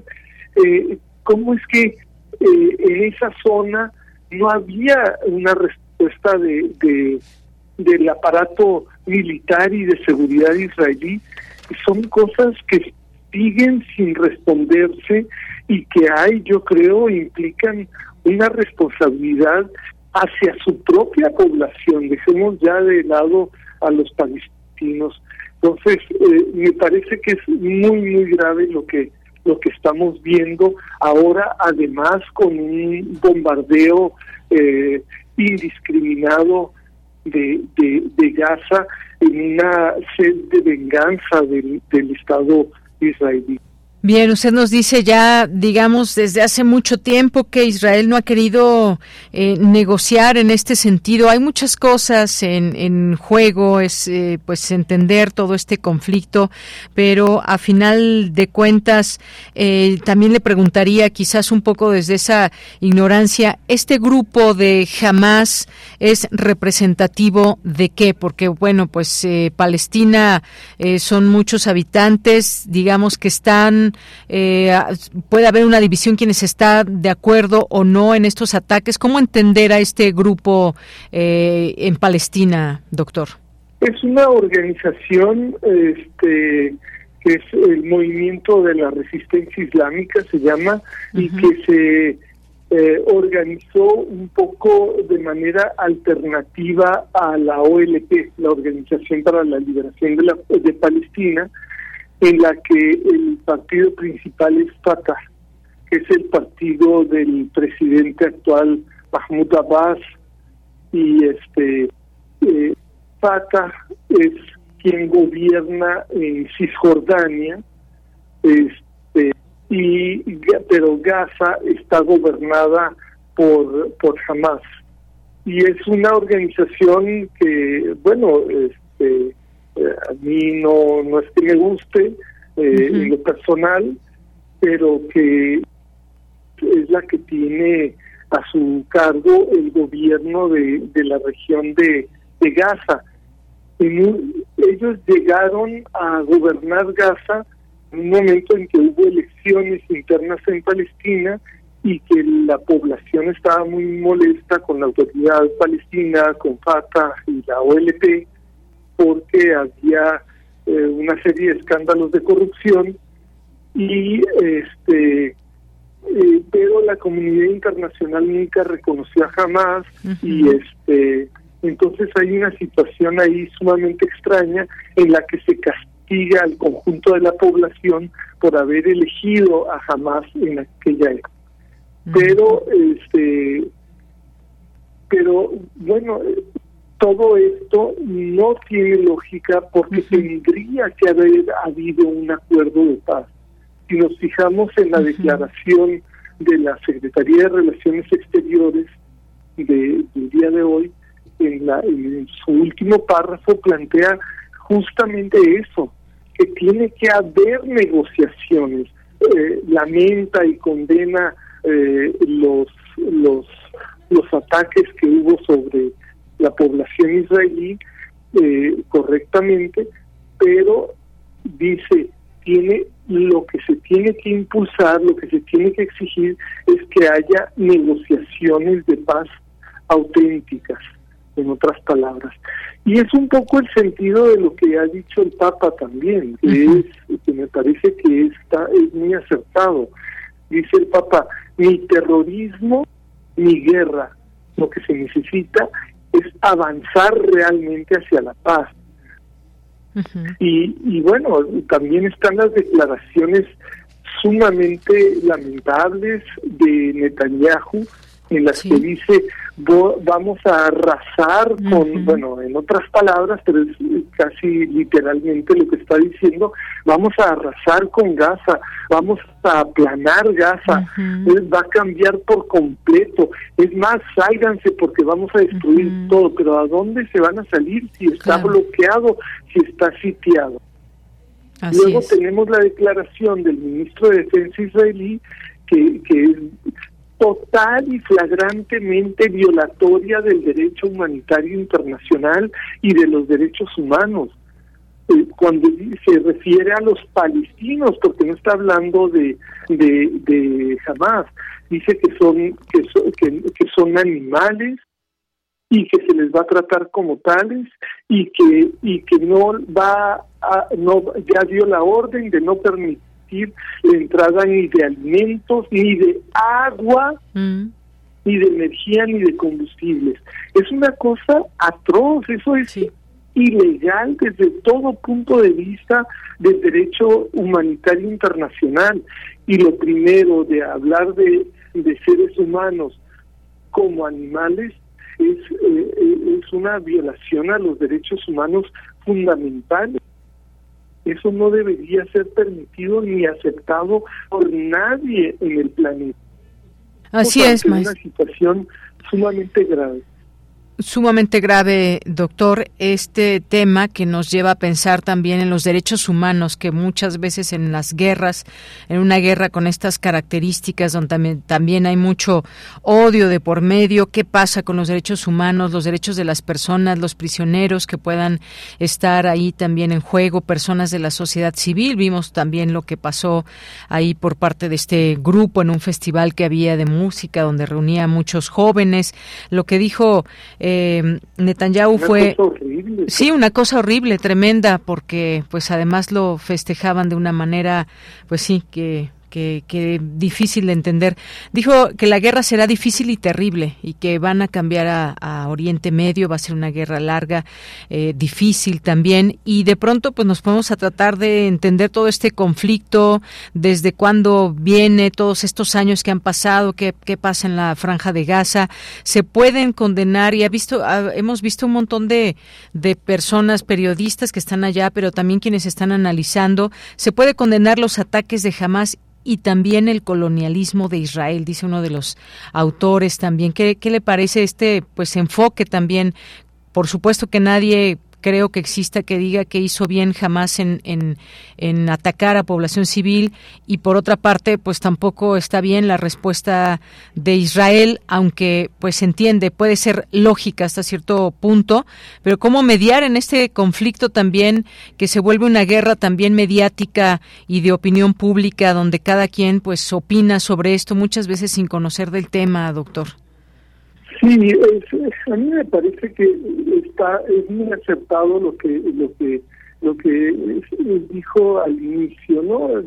que podemos no solo podemos, debemos condenar eh, las acciones eh, de, de Hamas y debemos condenar las acciones de, de, de Israel, porque no se pueden justificar ni se puede entender que se trate como animales a toda una población. Eh, aunque todos hubieran participado, que no participaron todos, fueron algunos algunos miles de personas, sí, pero no fueron los 2.3 millones de habitantes de Gaza los que hicieron eso. Hay 123 mil refugiados porque Israel le avisó a toda la población eh, palestina que vive cerca de la de las de los límites de los linderos de Gaza les ordenó que se retiraran de ahí. Entonces, ¿a dónde se van? Los que tienen familia más lejos, pues se van a casa de familia, pero todos los que no, pues se van a escuelas de Naciones Unidas, que se convierten en refugios. Hay 132 mil refugiados en escuelas de Naciones Unidas. Israel está bombardeando las escuelas de Naciones Unidas. Eso es un crimen de guerra. Es igual, idénticamente igual que lo que hicieron los, los eh, militantes de Hamas en el concierto y en todos esos otros lugares. Y no es para justificar a unos ni a otros, es simplemente para decir que ninguna de esas dos cosas debe ser aceptada. Y, y bueno, si, si, si pensamos, bueno, es que eh, en todas las guerras hay eh, exceso, Israel tiene algo de razón en excederse, pues tendríamos que decir lo mismo de, de Hamas, porque la población de Gaza tiene desde 2005 encerrada en ese territorio que es muy pequeño, de 64 kilómetros cuadrados, con ahora 2.3 millones de habitantes, este, con agua salobre, no pueden, no tienen agua pura para beber. Sí. Eh, no tienen, o sea, las condiciones de trabajo son limitadísimas. Incluso para ir a pescar es un problema porque no pueden avanzar más de tres kilómetros eh, de la costa eh, viven realmente en condiciones súper lamentables y cada dos años, cada año, cada medio año les hace una guerra a Israel. Entonces, por supuesto que hay que condenar lo que hicieron, pero cuando un pueblo está siendo sojuzgado, sometido, oprimido y de repente puede hacer algo, se cede. No está bien, pero ocurre. Este, no, no hay que justificarlo, pero tampoco hay que justificar el que Israel esté bombardeando indiscriminadamente escuelas que sirven de refugio para población civil este, que no tiene, el que no puede vivir en su casa porque ya los amenazaron que si se quedan en su casa se las van a destruir. Es, es una cosa realmente atroz. Esto no debería estar ocurriendo eh, eh, eh, en nuestro planeta. Deberíamos todos estar indignadísimos. No nos acordamos de este problema más que cuando hay una situación como esta.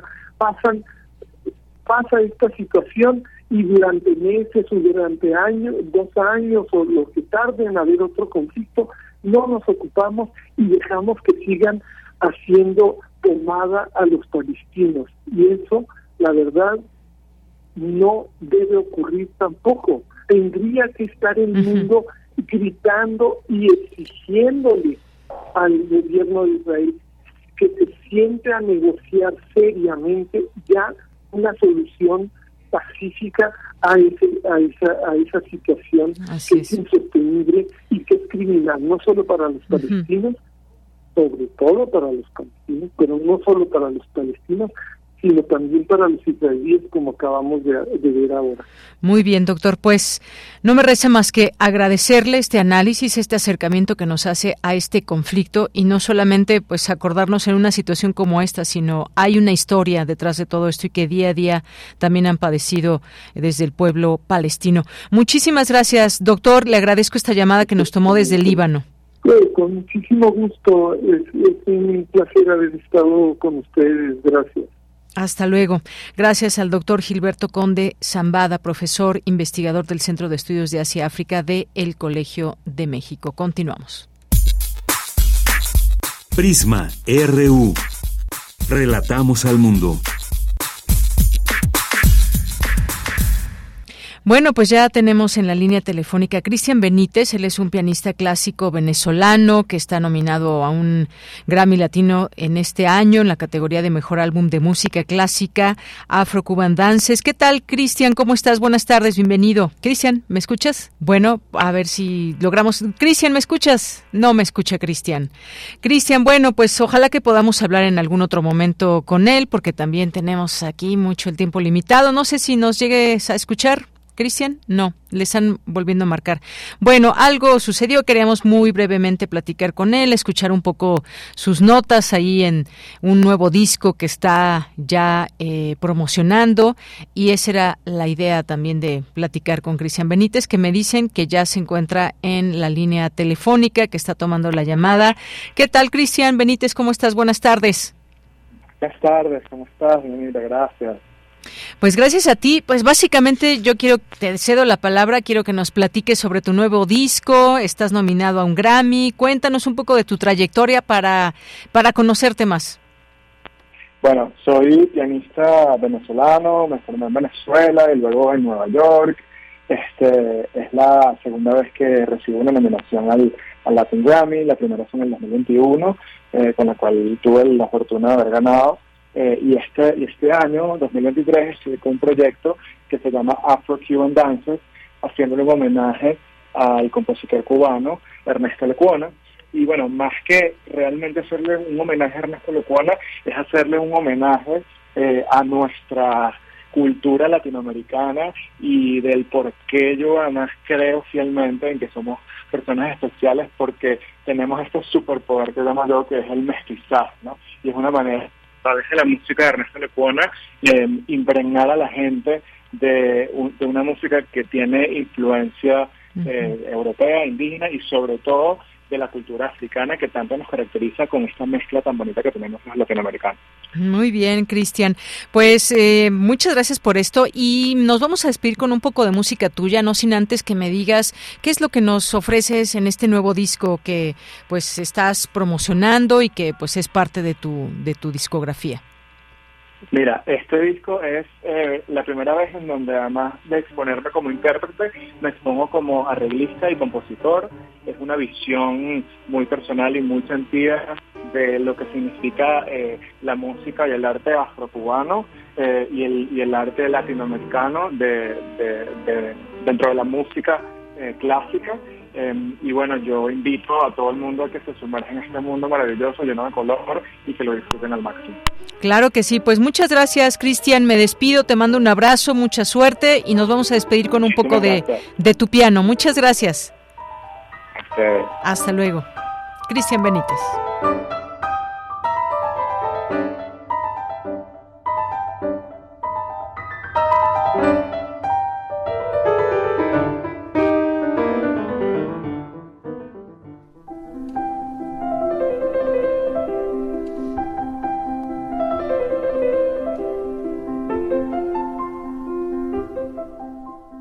Cartografía RU con Otto Cázares.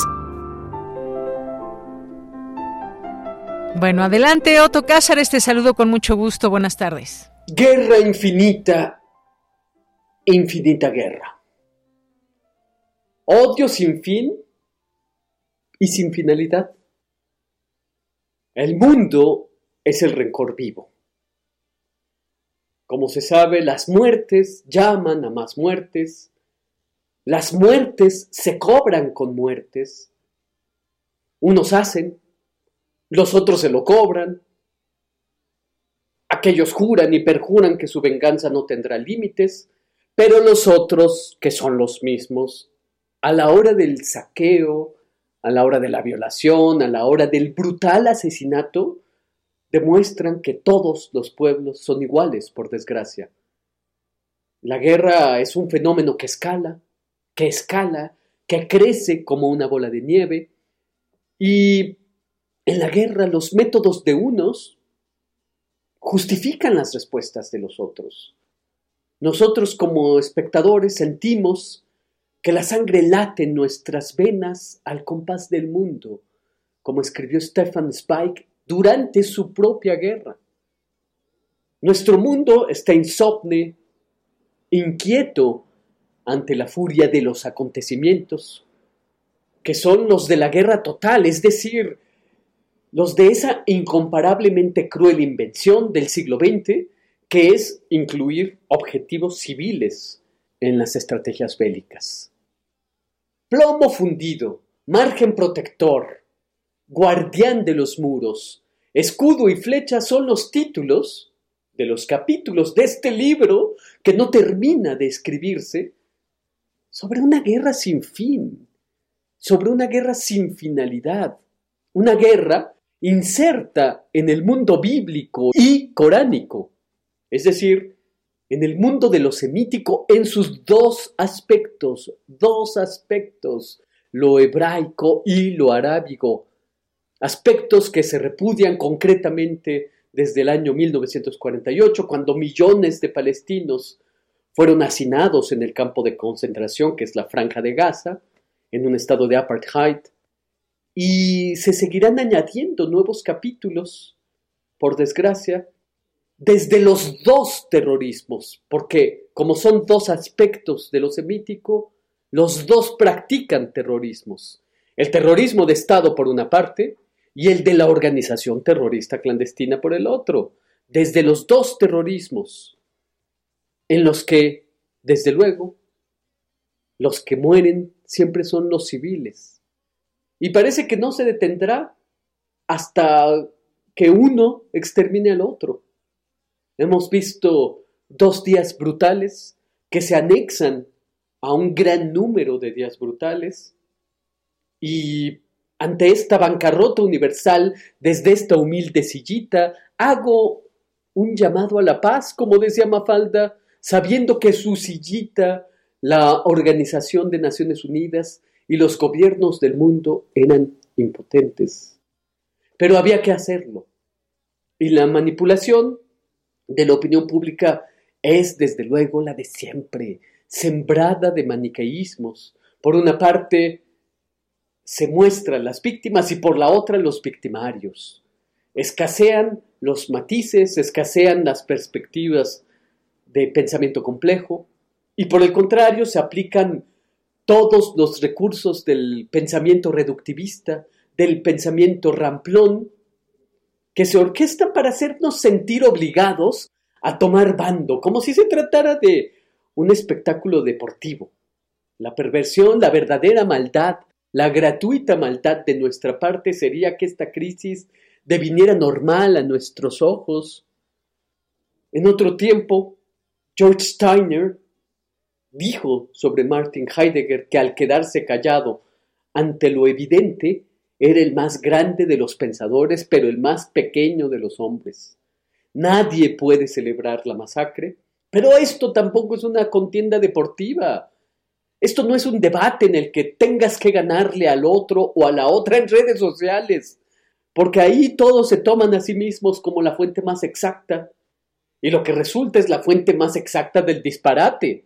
Todos nos sentimos con el deber de aprobar, con el deber de señalar, y la sociedad ensaya, en sus redes sociales, como si se tratara del laboratorio de la matanza, el nacionalismo canalla, la alienación, la obsesión estrambótica por la pertenencia, por las anexiones, por las sectas, por los partidos, que son el arsénico de la historia moderna. Vivimos y morimos a la sombra perenne del culto a la pertenencia. En este momento, en el orbe, tienen lugar más de 60 conflictos armados según datos de la International Crisis Group, incluidas guerras civiles, incluidas guerras religiosas, insurgencias, conflictos separatistas, en los que desde luego el conflicto ruso-ucranio tiene la mayor parte de los reflectores encima. Pero son 65 conflictos armados que hacen de nuestro mundo nuestro infierno. En esta guerra sin fin, de odio sin fin y sin finalidad. John Milton, el poeta del paraíso perdido, apuntó, quien vence a la fuerza a su enemigo, solo a medias vence. Quien vence lo hace por el placer de la muerte. En la guerra nada es verdadero y todo está permitido. Esa es la doctrina secreta de la guerra reflexionó Roberto Calazo.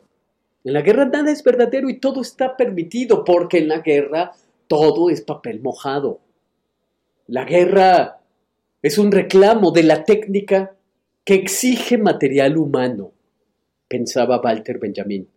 La guerra es un reclamo de la máquina, donde la máquina es técnica, donde la máquina es el automatismo de la burocracia. Hay quienes matan por burocracia. Hay hombres buenos envilecidos por la burocracia. Otto Dix dibujó y pintó la guerra una y otra vez. Otto Dix dibujó los cráteres que dejaban las minas cuando explotaban. La guerra, en los dibujos y en las pinturas de Otto Dix, tiene la forma visible del gas venenoso. Del mismo modo que en los grabados de los horrores de la guerra de Francisco de Goya, donde hay denuncia y donde aparece en imagen la terrible imagen de la guerra sin fin, también aparece en las novelas de Ernest Junger lo que Otto Dix, lo que Francisco de Goya hicieron con sus perturbadoras observaciones del hecho bélico como si se tratara de observaciones de entomólogos, lectores de cráteres que han dejado las explosiones. Pero Erasmo de Rotterdam, allá en el siglo XVI, decía, la guerra solo es dulce para quienes no la han experimentado. Entre el sionismo y la Nakba palestina, dijo Eduard Said. Los políticos pueden decir los disparates que quieran, pueden hacer lo que les venga en gana, al igual que los demagogos profesionales. Pero para los intelectuales, para los artistas, para los ciudadanos libres, siempre debe haber espacio para la disensión, para defender las ideas alternativas. Y tiene medio siglo que en 1973 se libró la cruenta guerra del Yom Kippur. Y en esta guerra que no termina, ni la yihad ni la nación son sagradas. La muerte es profanadora, solo la vida es sagrada. Lo digo desde esta humilde sillita. Y esto es lo que yo tengo que decir este lunes 9 de octubre de 2023. Bien, pues muchas gracias, gracias a Otto Cázares. Continuamos con Cultura. Cultura RU. Bien, pues nos vamos ahora a la sección de cultura con Tamara Quiros, que ya nos acompaña aquí en cabina. ¿Qué tal, Tamara? Deyanira, siempre es un gusto saludarles a través de estas frecuencias universitarias. Hoy les tengo dos invitaciones. La primera es para participar en un taller convocado por el Museo Universitario del Chopo, este recinto universitario que entre sus muros tiene escrita una historia que narra los vínculos artísticos y comerciales establecidos entre México y Alemania. Y bueno, el curso se titula De Alemania a México, la historia del Chopo, y aquí los participantes explorarán la historia de la arquitectura de acero del museo, construida en Oberhausen hasta su llegada a la Ciudad de México. Y el curso se imparte en dos sesiones. Habrá una charla introductoria y una visita guiada por el recinto para conocer más de su historia y su arquitectura. Esto a cargo de Marcela Saldaña Solís, doctora en Historia por la UNAM e investigadora de la Coordinación Nacional de Monumentos Históricos del INA. Escuchemos más detalles sobre este curso de Alemania a México, la historia del Chopo. Este museo ahora fue realizado para la exposición de comercio, industria y bellas artes de Düsseldorf, Alemania. Era lo que nosotros conocemos como una exposición universal, solo que esta feria fue nacional solo de Alemania y las dos empresas alemanas se unieron para realizar este pabellón que constaba de cuatro naves. Entonces, estas cuatro naves hospedaron las maquinarias de estas empresas alemanas y posteriormente una de ellas vendió pues sus naves a unos empresarios mexicanos. Lo característico de este edificio es que fue hecho con una estructura metálica que se dejó de manera aparente, es decir, que se podía observar, ¿no? La estructura. Eh, específicamente en esta exposición yo he detectado por lo menos alrededor de 11 pabellones que también se realizaron con estructuras metálicas, pero que todas no se dejaron aparentes. Entonces, bueno, esto es algo característico de este edificio y pertenece específicamente a lo que conocemos como la arquitectura de hierro. Fue diseñado por un arquitecto berlinés que se llama Bruno Y que él fue el representante del Jugendstil o del lo que nosotros conocemos como el Art Nouveau. De Alemania a México, la historia del Chopo se realizará el sábado 14 y el sábado 21 de octubre de 12 a 15 horas. La actividad es presencial. Pueden visitar la página del Museo Universitario del Chopo para más información. Todavía eh, tienen esta semana para poderse inscribir.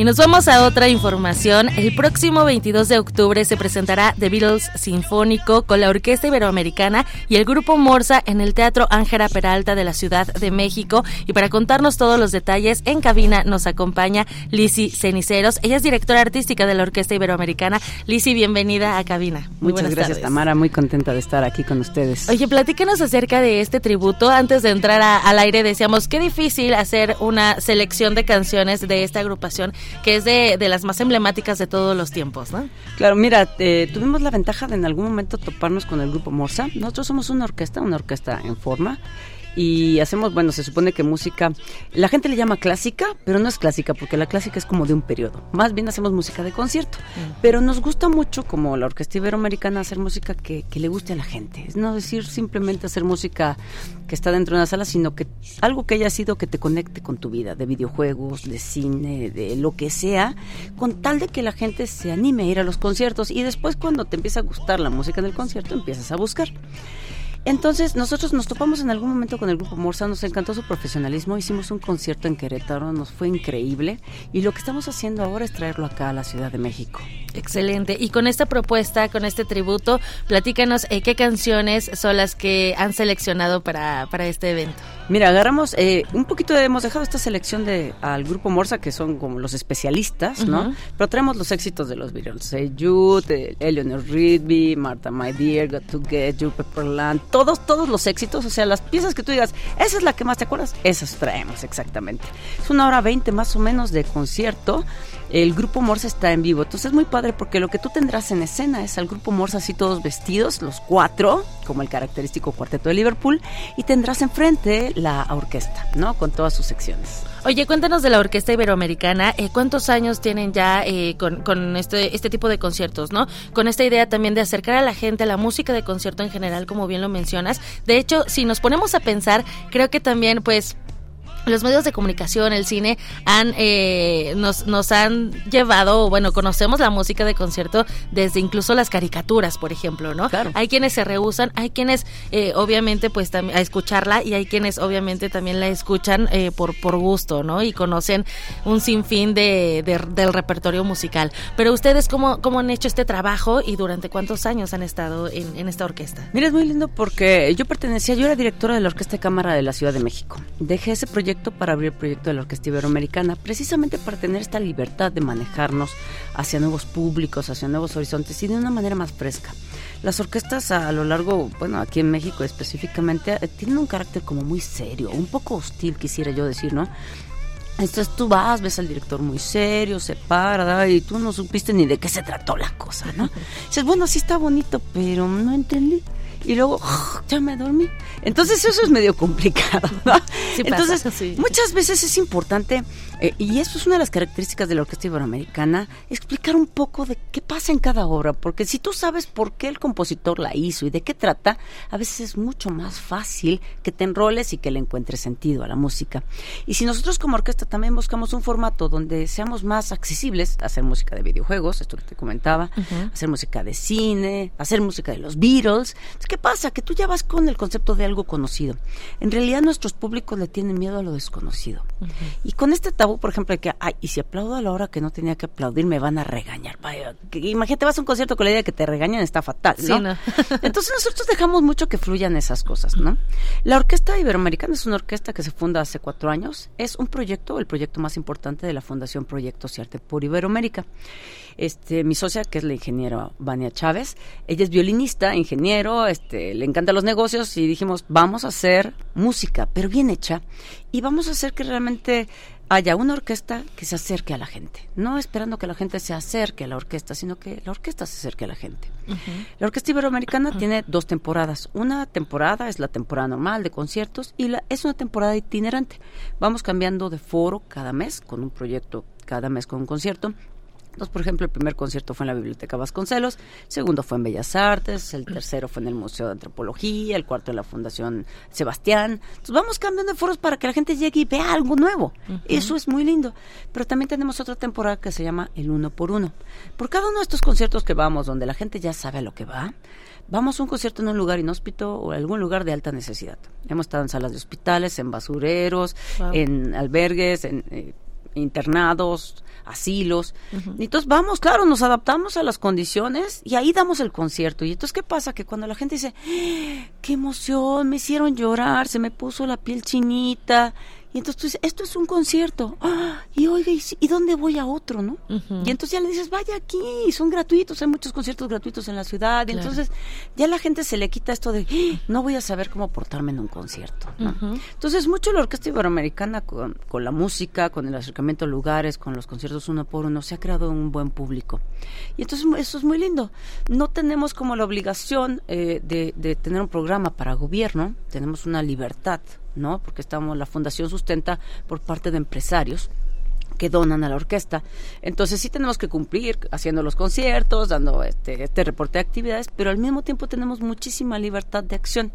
Entonces, esto nos ha ayudado a que podamos ir programando cosas muy lindas como este concierto precisamente de los Beatles. Oye, y además, ¿en qué escenarios, no? Variado el tema porque pueden ir desde lo más, eh, digamos, estético hasta lo más habitual, ¿no? Que son este, estos momentos en donde también no nos damos cuenta que, pues, la compañía nos, no, vaya más bien, la música es una buena compañía, ¿no? Por ejemplo, en hospitales o, en plazas públicas, que también esto es una creación de públicos. Claro, eh, fíjate que fuimos una vez a la sala de hospitales de eh, allí en el centro médico de enfermos, eh, los familiares de enfermos con enfermedades terminales.